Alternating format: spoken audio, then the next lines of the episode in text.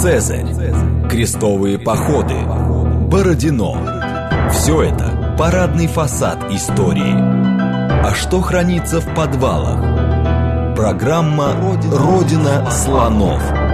То, о чем ученые обычно не рассказывают, потому что их не спрашивают. Программа предназначена для лиц старше 16 лет.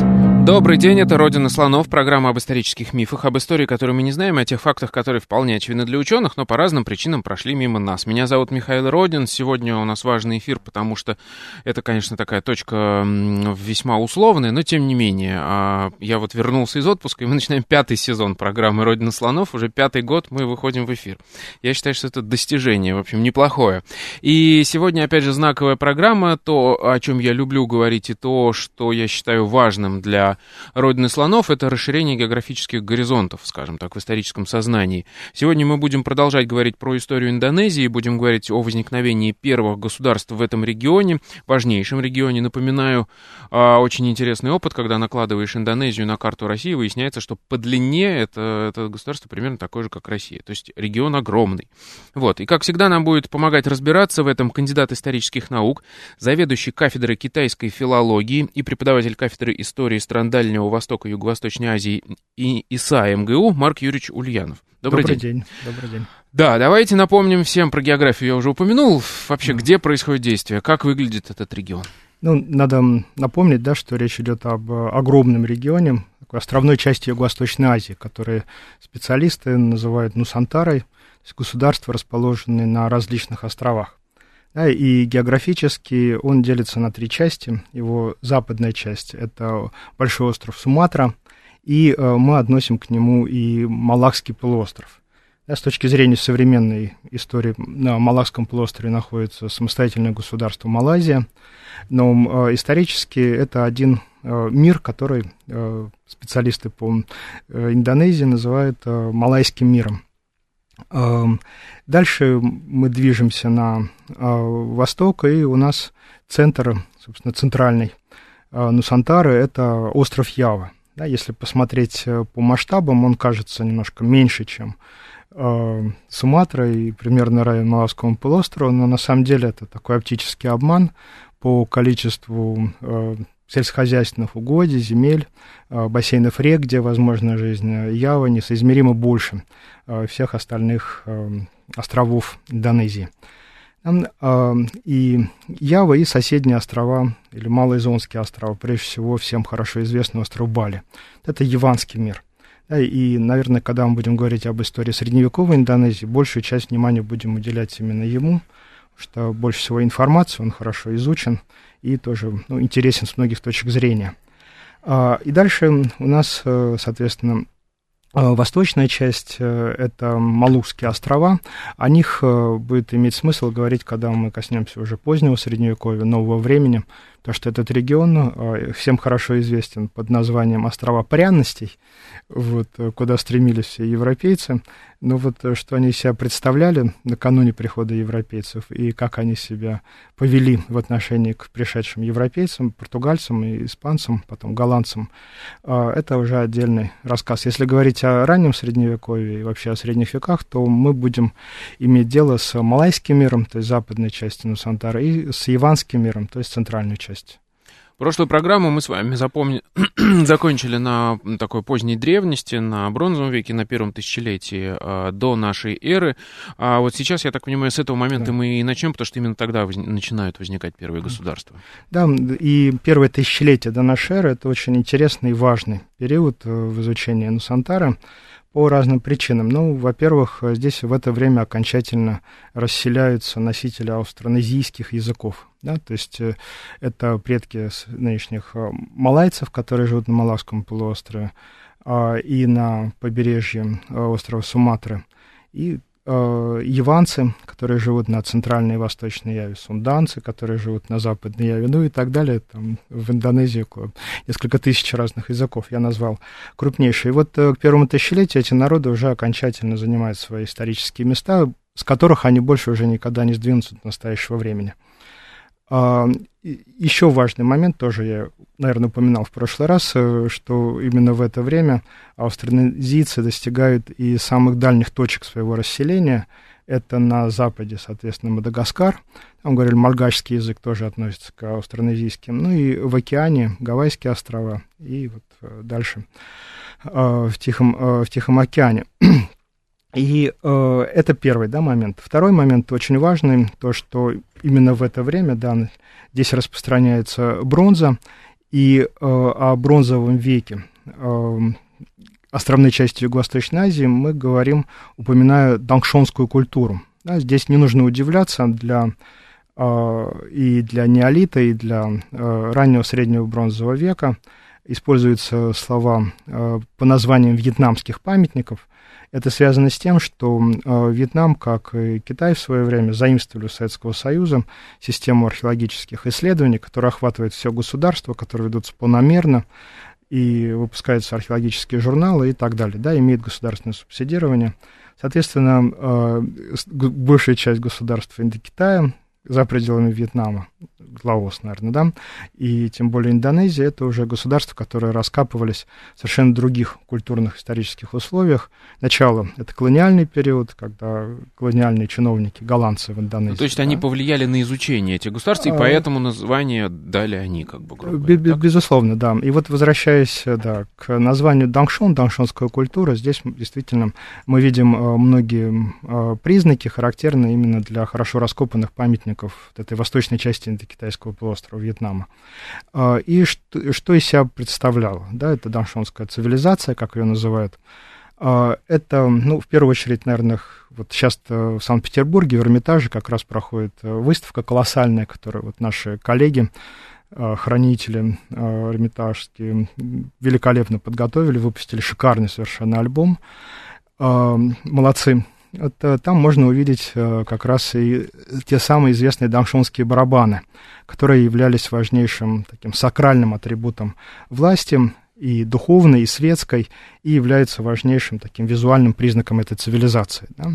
А, это такая большая, ну, по форме напоминает катушки, и вот верхняя часть, да, она покрыта специфическим узором в форме солнца, там на прикреплены э, скульптурные изображения священных животных, а, чаще а, лягушек, да, таких земноводных, а, изображаются журавли, а вот на боковой части мы видим как раз весь мир этой даншонской цивилизации. Это известные всем эти гонки на лодках, да, то есть э, на них сидят э, люди в такой боевой или э, ритуальном облачении с перьями, Э, с какими-то очень большие такие плюмажи, э, холодное оружие, щиты и так далее. И эти изделия очень сделаны искусно, да, сами изображения тоже прям завораживают внимание зрителя. А все говорит о том, что эта цивилизация достигла очень высокого уровня развития, и она как раз под, подвела э, носителей этой культуры к моменту образования государств. Я уже в прошлый раз достаточно подробно говорил о рисоводческой общине, повторяться не буду. Поэтому здесь мы можем сказать, что где-то к концу первого тысячелетия до нашей эры а, общество на побережье и Малакского полуострова э, на восточном побережье Суматры и северном побережье Явы, в принципе, были готовы к, восприятию государственности и созданию ранних государств. Да, произошло расслоение, а, появилась элита, которая вот готова была стать а, царями и жрецами, но нужен был внешний опыт. И вот таким внешним опытом как раз и стала индийская, а, приход индийской культуры, индийская цивилизация. В малоистике это называется индианизация, да? или, как вот э, говорил Жорж э, Седес, э, это эпоха индуинизированных государств. Но тут, насколько я понимаю, не нужно впадать в крайности, потому что вот это индийское влияние не обозначает индийских колоний, там каких-то да. и подчинения этой территории. Ну, это очень важная оговорка, да, потому что еще довоенное время, в 30-е годы, когда в колониальной еще тогда британской Индии стали появляться первые это индийские ученые, они как бы транслировали модель британской колонизации Индии, транслировали на за колонизацию Юго-Восточной Азии и говорили, вот Маджумдар, например, да, об индонизированных колониях или индийских колониях в Юго-Восточной Азии. Но дальнейшие исследования, конечно, все расставили на свои места, и здесь очень много интересных наблюдений было сделано. Вот э, в нашей отечественной малоистике здесь очень большой вклад Сергея Всеволодовича Куланда, о котором я уже несколько раз говорил, как раз, а, который очень интересно, да, а вот работает с древнейшими э, сведениями об истории Индонезии, он опирается на данные языка, и из них вот э, буквально вышелушивает самые мельчайшие представления об древнейших государствах. У него есть специальная работа, можно почитать «Древний Ява», совершенно замечательная книга. И вот э, что, мы что у нас есть, да, что мы знаем. А вот к моменту собственно, в Индии самой, да, все хорошо знают э, об э, империи Ашоки. Угу. Да? Она возникает где-то в IV веке до нашей эры и прекращает существовать как вот общеиндийское государство где-то в конце второго, 182 год, если не ошибаюсь, до нашей эры. Есть важный момент какой, да, что центры государственности, государственной культуры в Индии складываются на севере, да, а вот с завоеваниями Ашоки они распространяются на юг Индии. Есть один очень тонкий момент, который вот э, и показывает нам связь э, с островной Юго-Восточной Азией. Дело в том, что Индия, как и Китай, тоже состоит из двух частей, северной и южной, все хорошо знают. Северная, соответственно, это индоевропейская часть, а вот южная дравидийская, да. И юг, э, он отличается от севера еще и тем, что, как и на юге Китая, там живут рисоводы, да, и по укладу жизни, по климатическим особенностям а, структуру общины, они очень близки а, островной Юго-Восточной Азии. Да? То есть, э, когда южный индиец, именно носитель дравидийских языков, ну, мы знаем, скажем, тамилы, да, попадает в Юго-Восточную Азию, он как бы перемещается из одной квартиры в другую в, в очень комфортных для себя условиях. Угу. Не случайно сейчас, скажем, в Малайзии вот те же самые тамилы составляют одну треть буквально населения. Да?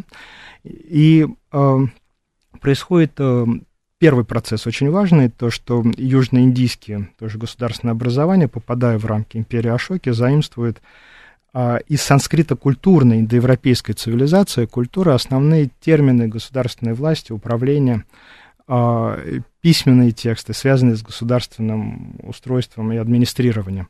Ну, например, мы все хорошо знаем слово раджа, да, или махараджа. Вот э, это слово индийское, то есть индоевропейская, да, санскритская, но и также используется для обозначения носителя высшей власти у дравидийских народов.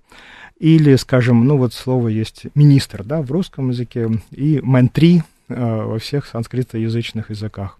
Ментри, да, министр. Вот он также присутствует потом и в Индонезии. То есть э, первый этап — это заимствование южными индийцами государства образующего опыта Северной Индии. А потом они а его второй, же передали. Да, когда империя Ашоки разрушается, на юге уже формируется мощное государственное образование, и вот этот э, кризис, видимо, привел к тому, что нарушается уклад жизни, и э, те, кто как бы окреп да, во времена вот этой империи единой, а, попадая в условиях бесконечных гражданских войн, вынуждены просто уезжать за моря. Да? А, в Южной Индии к этому времени сформировался да, похожий на Север Индии а, социальный уклад жизни, появляются варны – то есть брахманы священнослужители, да, и кшатрии, вот те самые военные, но есть еще и купеческая. И вот э, в это время, и судя по письменным источникам, по археологическим находкам, где-то первый век до нашей эры, то есть события сразу после распада империи Ашоки, это усиливается э, товарооборот, да, индийские вот эти предприниматели, а вместе с них на кораблях и, соответственно, утратившие свои владения князья, уезжают за моря в поисках лучшей жизни, авантюр, приключений, создания новых королевств каких-то, да, за пределами своей вотчины. А к ним же вот на этих же кораблях индийских оказываются и брахманы, которые сопровождают носители духовной власти. И вот эта компания, как бы, да, корабль такой, uh-huh. в котором есть купец, да, а в котором есть э, кшатри, князь, и в котором есть брахман, он и попадает в Юго-Восточную Азию. И дальше еще один очень важный момент, э, как они туда попадают, да, еще, ну, помимо того, что есть э, действительно э, многопалубные корабли, есть еще и очень важное явление международных связей, о которых тоже, по-моему, я говорил, это Великий Средиземноморский маршрут. да, он формируется уже в окончательном виде с возникновением Римской империи, то есть, соответственно, времен да, Октавиана Августа, где-то первые десятилетия первого века нашей эры. И э, существует он как раз для э, важного этапа в истории Рима. Это 30-е годы третьего века, соответственно, угу. последовавшие после убийства императора да, Севера и начало вот этой эпохи выгнанных а, императоров-солдат, когда рушатся внутренние хозяйственные связи. И вот на протяжении этих двух столетий этот маршрут связывал фактически да, районы Апеннинский полуостров, важный центр, безусловно, да, эллинистический центр Александрия, Египетская, да, потом этот маршрут э, шел э, через Персидский залив или Красное море, да, Хадрамаутское побережье, э, Саудовская Аравия, нынешняя Аравийского полуострова, дальше южное, да, побережье Индии и Карамандельское, и Малабарское, то есть и западное, и восточное.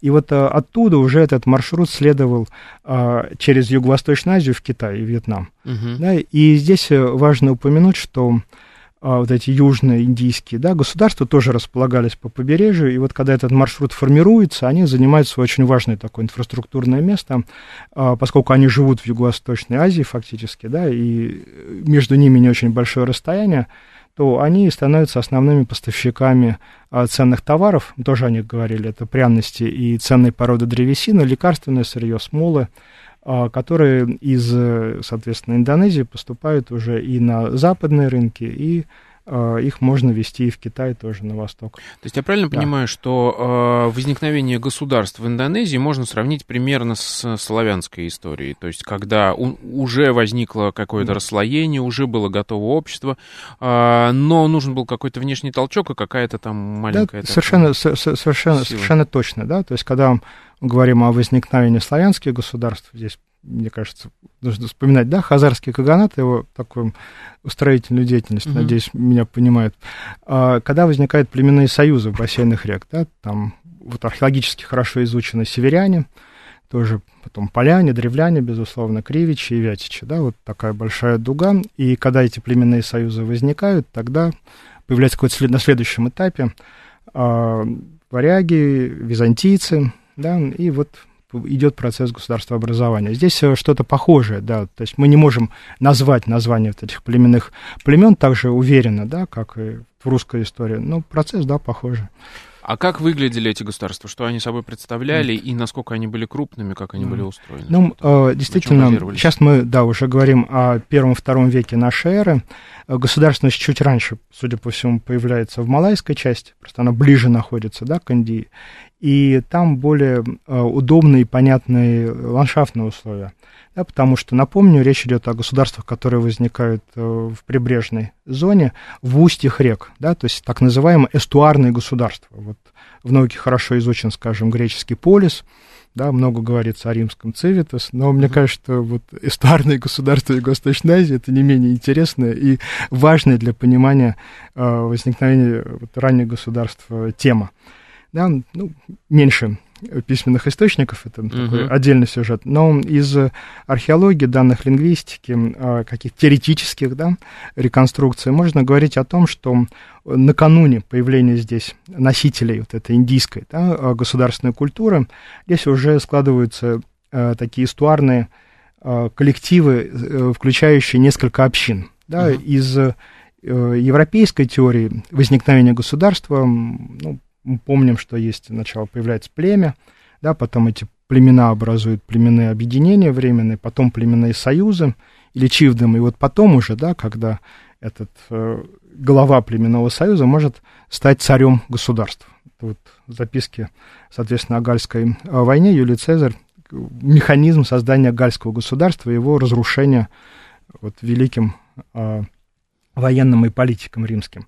Здесь э, мы видим, что к, появле... к моменту возникновения государства и появления здесь индийцев, да, вот в этих устьях рек э, возникают такие племен... э, общинные рисоводческие объединения или э, союзы.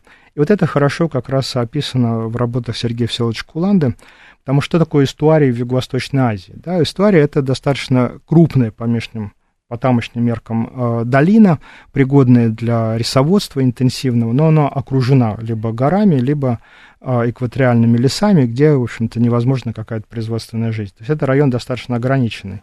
да, вокруг э, дельта небольшой реки, которая, соответственно, стекает с Нагорья какого-то. И вот в этом Нагорье живут так называемые Оран-Асли, да, то есть местное население, которое попало сюда до австронезийцев, часто кхмера, еще дальше в горах, и негроидное население, и вот они образуют такую технологическую цепочку, да, э, э, в хозяйственном сложном процессе, но главное, что э, в этих устьях живут члены общин, рисоводы, а, которые интегрируются постепенно в международную торговлю, но, что важно, внутри них идут вот эти социальные процессы расслоения и роста институтов власти. И вот э, как раз Сергей Всеволодович пишет о том, что, что их объединяет. Да? И вот в малайской культурной традиции есть э, такие явления, как это, скажем, священный источник – да, или священное дерево, которое является э, центром поклонения для всей этой группы общин, которые занимают место в этом истории. И, соответственно, формируются носители высшей власти. Это либо жрец, который обслуживает этот культ, либо это старейшина э, общины, представитель ее такой особой части, это не староста, да, и не представитель совета старейшин, это вот э, воин, да, такой, э, который защищает это место, который организовывает хозяйственную работу. То здесь также можно говорить, как, видимо, да, в древней Месопотамии носитель высшей власти формируется либо на основе жречества, либо на основе вот этой военной прослойки крупной общины. И они постепенно специализируются, но вот этот процесс идет медленно, и очень важно, что Э, вот нужно как бы опыление, да, чтобы чей-то опыт угу. ускорил этот процесс. Потому что, скажем, мы знаем, когда формируется первичное государство, скажем, вот Шумер, да, это может за, вот, возникнуть государство из такой э, совокупности общин, на это могут уйти тысячелетия, да. А, в принципе, уже вторичное государство возникает в течение двух-трех поколений. Это тоже хорошо описано. И вот здесь мы видим, что когда в эти эстуарные да, а, образования приходят корабли, приходят постоянно, да, и на них, мы помним, есть не только купцы, но еще и брахманы, то есть носители духовной традиции, духовного опыта, религиозной традиции, очень сложной к тому времени, да, и есть э, э воины, да, а, кшатры, князья, то и происходит это очень быстрое восприятие индийского государственного опыта. А как это происходит? Они же их не завоевывают, да, вот как мы говорили, а просто вот какой-то вот именно опыт, да? Да, ну здесь э, по-разному происходит. Конечно, боевые столкновения, стычки, они наверняка были.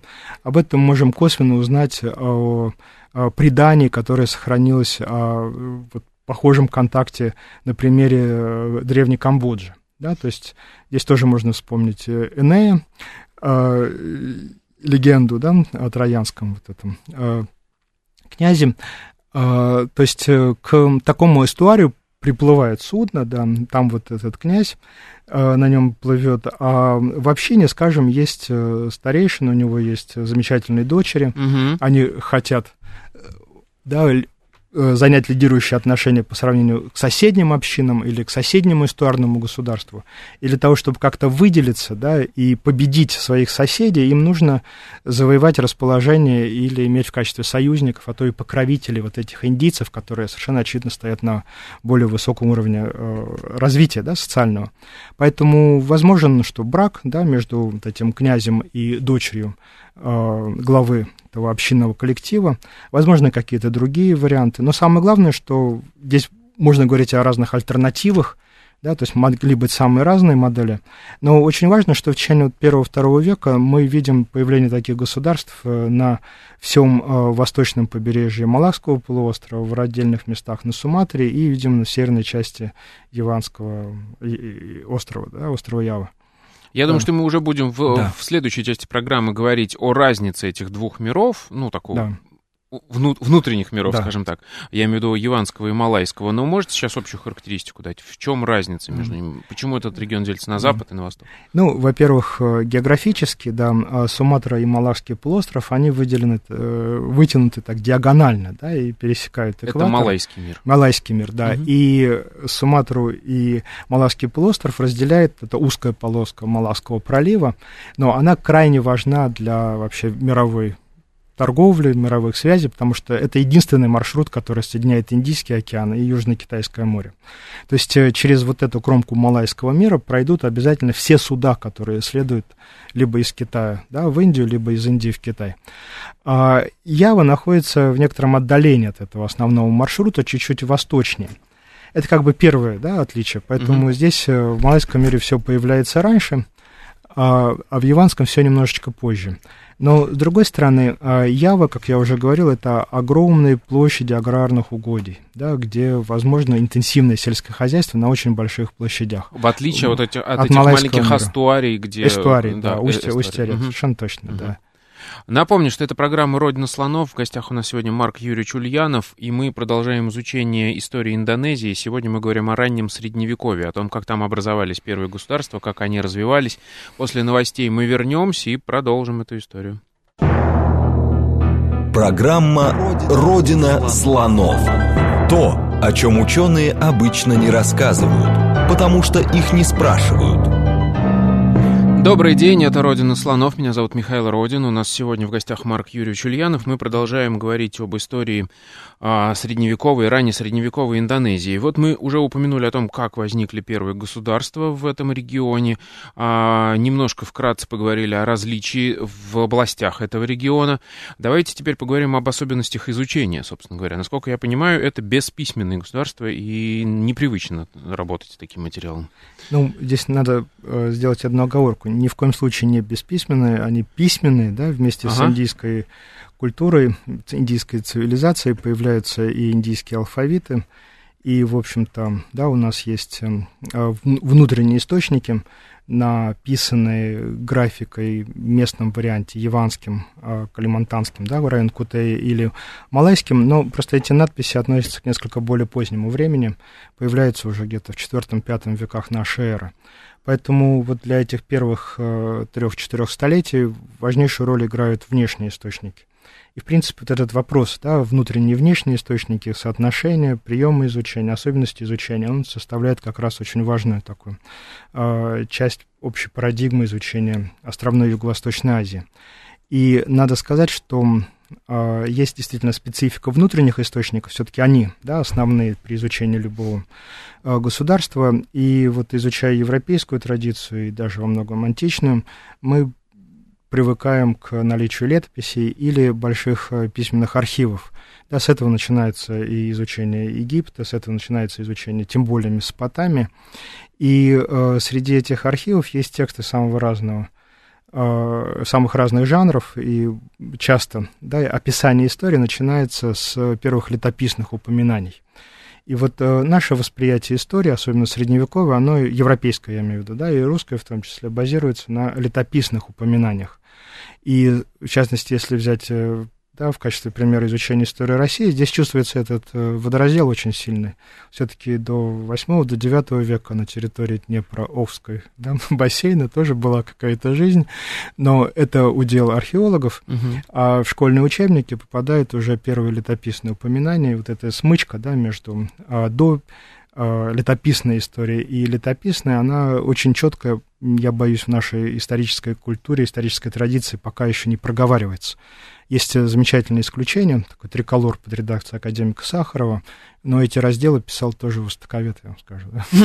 Новосельцев, вот, э, который связал черняховцев, да, с, и вот последующие археологические культуры с процессами расселения здесь славянских государств и так далее. Вот э, почему я это говорю? Потому что когда мы говорим о востоковедении, изучении Китая, да, об этом уже шла речь, изучении Индонезии, мы не разделяем там, вот этот и период, один исторический период плавно перетекает в другой, и историк просто распоряжается теми источниками, которые есть у него в данный момент на руках. И вот особенность Индонезии заключается в том, что действительно э, практически все средневековье мы не имеем таких подробных э, нарративных повествований, у нас нет летописей, поэтому, когда мы говорим об изучении малайского, индонезийского мира, их э, средневековой истории, э, историки это называют безлетописной. Да? То есть письменность есть, безусловно, Понял, да. но безлетописной. Э, и к чему это ведет? У нас нет повествования, в которых была бы более-менее подробно описана там, политическая борьба, да, биография тех или иных носителей высшей власти, как та или иная династия приходит к власти.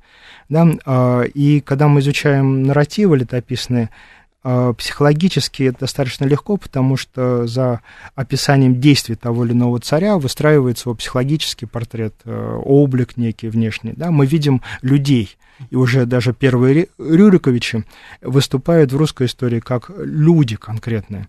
И вот отсутствие, скажем, это в чертах, скажем, самого Рюрика или там Олега, он, но тем не менее мы идем в книжный магазин, мы видим тома Э, посвященный тому и другому в серии ЖЗЛ.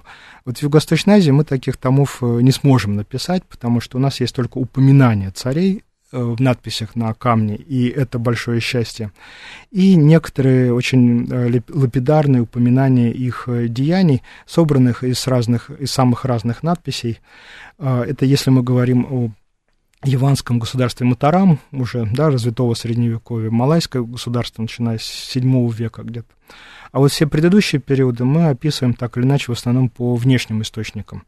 И здесь э, у нас э, внешние источники это соседи, да, наши, это античная цивилизация, то есть греческие и латинские да, источники. Это индийские... Соседи, конечно, с такой натяжкой, я бы сказал, с другого конца света, ну, но тем не менее упоминают. Понимаете, да, все-таки мир разнообразный, вот, скажем, для в Монголии, в Великой Степи, сосед это тот, кто живет там за 700 километров, да, в соседнем буквально. Э, так что здесь масштаб он относителен. Вот действительно соседи индийские памятники, а, особое место занимают китайские письменные источники и определенные исторические периоды, где-то с 8-9 и примерно до 12-13 арабские источники, да, большое значение играют. Потом уже появляются европейские, итальянские, ну и так далее. А, поэтому, если мы говорим о самых первых государствах, то у нас э, все-таки первые более-менее достоверные исторические упоминания мы встречаем в китайских памятниках. И э, здесь есть специфика некоторая. Да? А внешний источник, он не обязан э, описывать внутреннюю политическую историю, ситуацию. Нет, э, внешние источники это что? Это упоминание самих государств или топонимов как государств. Да, и для китайских памятников это в основном династические. Да, история важное упоминание посольств, которые эти страны прислали в Китай. Ну, в языке китайском, да, э, летописание — это дань, ну, речь шла о каких-то более сложных таких моментах, о которых я тоже скажу. И вот э, здесь мы список этих государств э, встречаем прежде всего на китайском языке, в китайских источниках. И в отдельных случаях, если это э, китайский текст транскрибирует названия местных государств, которые часто э, звучат, э, как-то, скажем, на санскрите, да, вот, э, и если автор знаком с буддийской традицией транскрипции буддийских терминов, тогда можно, пользуясь э, несложными приемами, китайские иероглифы переконвертировать в эти санскритские слова и прочитать э, истинное вот, название, да, скажем, есть вот по-китайски государство Хэлин, да, оно легко читается как Калинга, да, uh-huh. или, скажем, э, Шепо, да, это само название острова Ява или Джава. Это такие случаи. И вот э, китайские тексты начало дают очень просто упоминания, небольшие описания, но зато эти топонимы, да, мы можем расположить на достаточно большом пространстве и увидеть, собственно, по вот, опираясь на датировки этих китайских текстов, э, когда возникают и где первые государства, и как они распространяются, потому что у нас есть династические истории, там есть географический раздел и э, списки присыл, государств, которые прислали дань вообще со всего мира, да, окружающий Китай. Но есть также и авторские э, географические сочинения, они с большим таким энтузиазмом появлялись во втором, третьем, четвертом веках, когда Большой Китай распадался, китайцы сами эмигрировали на юг, соприкасались с миром Юго-Восточной Азии, э, в некоторых случаях даже отправляли посольства в страны Юго-Восточной Азии. То здесь как раз вот для третьего, четвертого, пятого веков, можно говорить о такой вспышке да, упоминаний. Вот, а потом уже с появлением китайских империй, да, в конце VI века, Суетан, у нас э, появляются и достаточно развернутое описание э, крупных государств вот этого следующего этапа. Но я здесь. так понимаю, еще до этого, когда мы видим первые упоминания в китайских источниках, мы можем их совместить с, ге... с археологией, какая, которая какая-никакая, но есть, и получить ну, какое-то более да, развернутое здесь э, представление. Надо сказать, что такие случаи крайне редки, потому что в этой части Юго-Восточной Азии, да, то есть это экваториальная зона, археологический материал сохраняется с большим трудом. Есть что фундаменты да, ранних храмовых или дворцовых mm-hmm. сооружений, но все-таки основные сооружения строились из дерева, бамбука и так далее. Да, вот храмовые, да, из камня. То есть археологии а, маловато, да? Маловато, да. Mm-hmm. Но есть, что вот в этих небольших очагах раскопанных встречается иногда керамика, соответственно, можно определить, да, это индийская керамика, местная керамика, и вот для индийцев важно это предметы из стекла, скажем, и вот по стеклу очень много тоже можно определить, какого района. Там Индии здесь э, побывали или жили первые э, переселенцы, да, люди. Вот, но археологические подтверждения мы практически никогда не находим, что здесь э, можно говорить только о более поздних, если на этом месте, да, и в средние века, в развитое средневековье существовало государство, тогда можно как-то вместе. Правильно ли я понимаю, да. что вот этот период раннего средневековья, условно, там до 5-6 веков, 7 начала... Ну, вот эти до середины 7 века, да? Да, вот э, это все-таки раздроб... ну, не раздробленность, это просто да. маленькие, не объединившиеся государства, которые живут вот локальными своими какими-то... Да, совершенно, совершенно точно, и мы э, хорошо, вот первые эпиграфические надписи как раз относятся к государству э, восточного Калимантана, так называемый Кутей, да, потом э, эти места э, будут заброшены, э, и э, калимантанские какие-то центры власти здесь переместятся в район Брунея, это северо-западное побережье, а вот в раннем Средневековье здесь было развито и восточное побережье, и здесь сохранилось несколько жертвенных таких столбов, они называются юпо, да, и на них как раз написано очень лапидарно, ну, на хорошем санскрите северном, да, вот э, сам факт, по которому местный царь, у которого уже индуинизированный титул, да, э, он носит титул Махараджа, э, он пожертвовал брахманам, которые там принесли жертвоприношение, какое-то огромное количество быков, да, и там устроил фейерверк и одарил каждого из брахманов а, какими-то ценными дарами. Но вот эти четыре надписи, они как раз вот э, найдены в одном месте, и можно по ним судить, что вот этот правитель, скажем, Мула Варман, да, а, он исповедовал индуизм определенного направления, да, и э, в следующей надписи может быть встречено имя его сына, там Маулья Варман, да, и вот можно говорить о династии этих э, варманов, которые правили в этом месте, ну, по крайней мере, на протяжении того времени, которое зафиксировано в этих четырех, э, четырех надписей. Но это уже начало V века, и эти надписи, э, они не встречаются по всей территории, да, они разбросаны. И вот следующее скопление таких надписей на, находится уже на северо западном побережье острова Ява, это где-то ну, район современной Джакарты, да, это столица, немножко это к юго-западу, там мы можем говорить о крупном государстве яванском Тарума, да, а, который тоже появляется вот э, где-то а, в это время, но тоже а, это уже ближе к пятому веку. И это совершенно замечательные четыре надписи. Одна из них называется Чи Арутюн и была найдена в горном источнике, такой большой валун, да, на котором изображены э, ноги какого-то божества Шивы.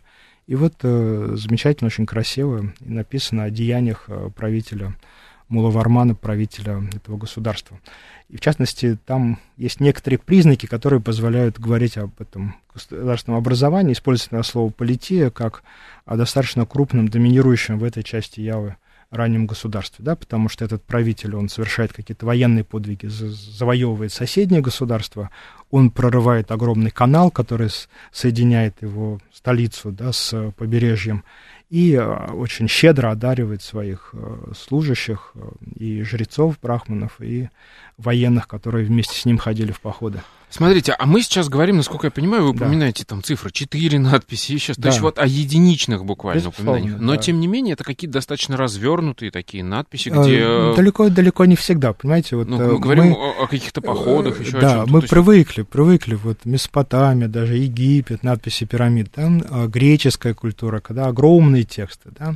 Нет, а, огромные, да. я не говорю большие. Но их много, я да, имею да, в виду, что здесь, какое-то э, внятное да, повествование. Здесь у нас короткое. совершенно единичные, да, угу. находки. Важно, я сейчас называю те, которые найдены не вообще одна где-то, да, или во дворе крестьянина, а которая образует некий массив такой. Но этот массив для этого времени, раннего средневековья, образован, ну, четырьмя, в лучшем случае, пятью надписями. Если пять, ну, четыре надписи, это уже большое счастье, это уже как целая библиотека, да, да. десятки тысяч томов.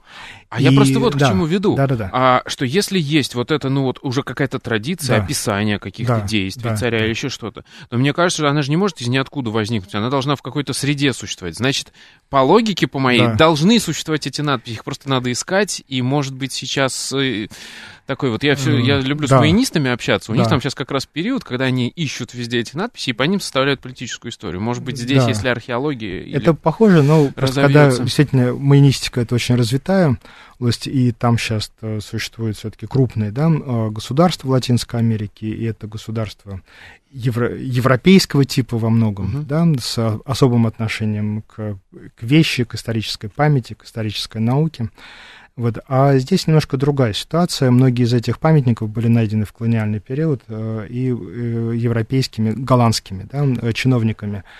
Важно что упомянуть, что вот этот индуистский мир существовал в Индонезии. Пардон, я закончу, но я правильно понимаю, Да. что у нас есть перспектива того, что мы найдем потом А вот сейчас я скажу, да, Ага. я сейчас скажу, потому что здесь очень важно тоже держать во внимание, это такую цивилизационную рассеченность малайской вообще индонезийской истории, да, это доисламский период и исламский период. Мгм. Вот э, то, что мы говорим, Средневековье, это в основном индуистические государства, вот э, с этой определенной культурой, сначала эпиграфика, потом архитектурные комплексы, и буддийские, и индуистские, да, а, с определенной культурой исторической памяти. А дальше начинается приход ислама, да, с его традициями сохранения исторической памяти, но и тем конфликтом, который вызывает исламская культура по отношению к предыдущей индуистской культуре. Мы помним, да, принятие христианства и рассечение славянской истории на дохристианскую и христианскую. И э, в европейской, западноевропейской традиции, да, с каким удовольствием, наверное, э, монахи кто-то сохранял труды Цицерона, а кто-то их сжигал или соскабливал пергаменты и писал какие-то Да. другие тексты. То есть вот этот момент сохранения исторической памяти. И здесь очень важно, что да, в э, уже исламский период а, многие надписи 13 были, века, да, он в основном. Мгм. уже как раз накануне европейского да, э, прихода сюда голландцев, э, он и потом, да, в местной традиции, он, ну, не то что уничтожался, многие надписи потом получали такое вторичное использование, да, если она стоит на меже, то ее можно сохранить, потому что это некий документ, что вот этот род или община получила право на эти земли еще в стародавние времена. Но вот эта смена, да, могла привести к тому, что священным языком становится уже язык Корана, арабский язык, и вот это, что написано, а, то, что никто ничто не может прочитать вот этими, да, э, крючочками, вот, э, подвигает вторичному использованию, да, это могло лечь в основу сооружения какого-то Мгм. культового сооружения уже исламского периода, мечети, да, или просто быть э, во дворе крестьянского дома, вот, дорожка, да, по которой ходят люди. И вот как раз э, голландцы некоторые, они их ездили по деревням и находили эти надписи не в их исконном, да, месте, вот, куда они были установлены, а находили в крестьянских э, дворах, да, вот. Поэтому здесь э, археологические исследования могут что-то принести, да, но находки носят единичный характер, это всегда сенсация, это всегда случайность. А Если они есть, то это сразу входит в науку, и э, многие ученые, особенно вот у американцев есть такой подход, это, они сразу начинают переписывать всю парадигму. Вот, э, истории, и это тоже очень, тоже очень интересно, да, но это вот э, налагает определенную специфику в изучении. То, о чем вы говорили, э, вы уже сами попытались реконструировать историю, да, потому Да. что мы видим, что это не просто безмолвное пространство, нет, некоторые такие э, возгласы, да, выкрики все-таки существуют, и вот сколько они есть, все благо, да. Поэтому здесь вот э, очень важный такой настрой, когда человек выбирает себе в качестве специали- специализации изучения, скажем, Юго-Восточной Азии в целом, да, он должен был настроен оптимистично к познаваемости истории, да, и то есть история должна быть для него познаваема, да, мы должны понимать, что если нам попадается в руки какой-то вот источник, то мы на основе него можем, или должны даже, да, обязаны что-то сказать, да, и вот история Индонезии как раз и строится, вот эти надписи собираются, и внешние и внутренние источники в совокупности историки пытаются реконструировать э, основные процессы, да, исторические. Хорошо, мы примерно поговорили об этом периоде, у нас остается чуть больше шести минут. Давайте подведем к следующему этапу, то есть возникновению уже больших империй, э, Шриваджая, и вот и, Да. и Ну, так далее. Вот да. что, что послужило толчком, что изменило вот этот мирок разбросанных маленьких государств? Да. Насколько я понимаю, там торговые пути все-таки как-то повлияли. Ну, безусловно, э, это внешний фактор, да, такая межрегиональная торговля, но не нужно абсолютизировать этот фактор. Важно иметь в виду и внутренние социальные и экономические процессы, потому что начиная с первых веков, э, здесь э, развивается государственность достаточно интенсивно, и вот этот мощный, да, колоссальный э, потенциал яванский, он реализуется тоже далеко не сразу, но уже где-то к пятому-шестому веках мы видим, что здесь быстрее и охотнее появляются крупные достаточно государственные образования. Поэтому, если говорить о таком переходном периоде, да, 5, 6, первой половины 7 века, то можно зафиксировать, что, скажем, а, крупное достаточно региональное государство появляется в а, южной части Суматры, это бассейн реки Муси, да, а, в источниках оно имеет разное название китайское, да, первое это Гэин государство, потом это третий век где-то, да, в пятом-шестом это же место называется Гань-Толи, и вот э, уже в середине VII века оно получает свое историческое название Шри Виджая или Сери Виджая, то есть Великая Святая Победа. Да, это район современного города Палембанг. Такой. А, вот это один очень мощный центр, который постоянно а, конкурирует с более северным а, политическим центром а, в районе а, реки а, Джамби, да, или а, Хари. И вот а, он находится немножко севернее, чем бассейн реки Муси. А, и а, вот в эти два столетия выясняется, что бассейн Муси все-таки более перспективен для образования, формирования крупного государства, и в конце концов, вот, э, во второй половине седьмого века он одерживает верх, присоединяет Джамби к себе, и вот тогда появляется уже зародыш будущий Шривиджай, да, который можно говорить уже более точно, обстоятельно, подробно. Это особенность э, малайского мира. А вот э, государства маленькие на всем побережье Малайского полуострова, они остаются такими маленькими эстуарными государствами, и поэтому, когда возникает Шривиджая, они достаточно быстро становятся подданными этой э, политического центра. Ну, и у них не было альтернативы, потому что на севере, гораздо ближе к ним, по ту сторону Сиамского залива, формируется крупное кхмерское государство. Сначала Бапном, потом Камбоджа-Деша. И, конечно, лучше быть подданным родственного этническом ага. плане, но далекого угу. вот, э, государя да, в районе э, Шревиджая, чем близкого и немножко чужого, но очень сильного и действительно агрессивного, вот располагающего в южной части Индокитайского полуострова. А я вот читал, по-моему, да. даже в банальном учебнике по истории Индонезии это, да. о, о двух факторах. Да. А, о том, по-моему, там, о том, что примерно в пятом веке какой-то, я так понимаю, скачок в, в строительстве кораблей произошел, и за счет этого более активными стали связи с Индией. И за счет и еще один фактор это то, что на север Китая начали э, кочевники, ну то есть они там перекрыли какие-то торговые маршруты уже континентальные, да. и поэтому более активным стал путь, вот, о котором ну, мы говорим. Совершенно точно, да, это проливе. важные уже э, внешние признаки, да, внешние э, факторы. И то, и другое, да, имело место быть, потому что действительно здесь судоходство развивается, и, в принципе, еще с античных времен у нас э, есть изображения на индийских, на яванских памятников э, греческих многопалубных суд, которые называются Каланди, с очень большим водоизмещением, которые могут пересекать океанские просторы. И э, их э, строительство, видимо, да, становится таким массовым рутинным э, делом. И да, действительно начинает, включается вот так называемый южный шелковый путь, когда северные пути в раннем средневековье перекрыты э, степняками. Это, безусловно, стимулирует да, и э, развитие Шривиджаи как отдельного центра, который постепенно становится доминирующим во всей западной части Нусантара, и, соответственно, заставляет и яванцев тоже э, искать некий единый центр – власти у себя на Яве, но это гораздо сложнее, потому что Ява более сложный и более такой разнообразный мир. Но, в принципе, уже в начале VII века, да, а, появляется, проявляется очертание и а, единого, ну, или, по крайней мере, центрально-яванского государства. Правильно ли я понимаю, да. что еще одним важным фактором э, является, вот, собственно, наличие Малакского этого пролива, который нужно контролировать? И для Ши... А там ведь да. с одной стороны Кхмеры к северу, да. а здесь вот у нас Шривиджая. И да. им как-то нужно поделить этот залив. И это как бы такой фактор тоже будущего это важно, мы уже чуть-чуть вот э, за, за, за, угу. зашли в историю Шривиджая. А важно, что действительно у нас есть несколько надписей, из которых э, э, видны вот эти первые внешнеполитические действия э, именно э, правителей в районе да, реки Муси. А, который завоевывает соседние острова. И там что важно, да, действительно, нас, с одной стороны, пролив, через который неминуемо проходят все суда, но важно еще и то, что в условиях муссонного судоходства в этой самой Шривиджае, ну или в Джамбе, эти моряки должны прожить где-то полгода, пока поменяются А-а-а. суда. И то поэтому они, они не могут, они не могут вот проплыть и помахать ручкой, да, угу. с борта корабля. Они должны зайти там и жить да, потому что иначе они не проплывут э, куда им нужно.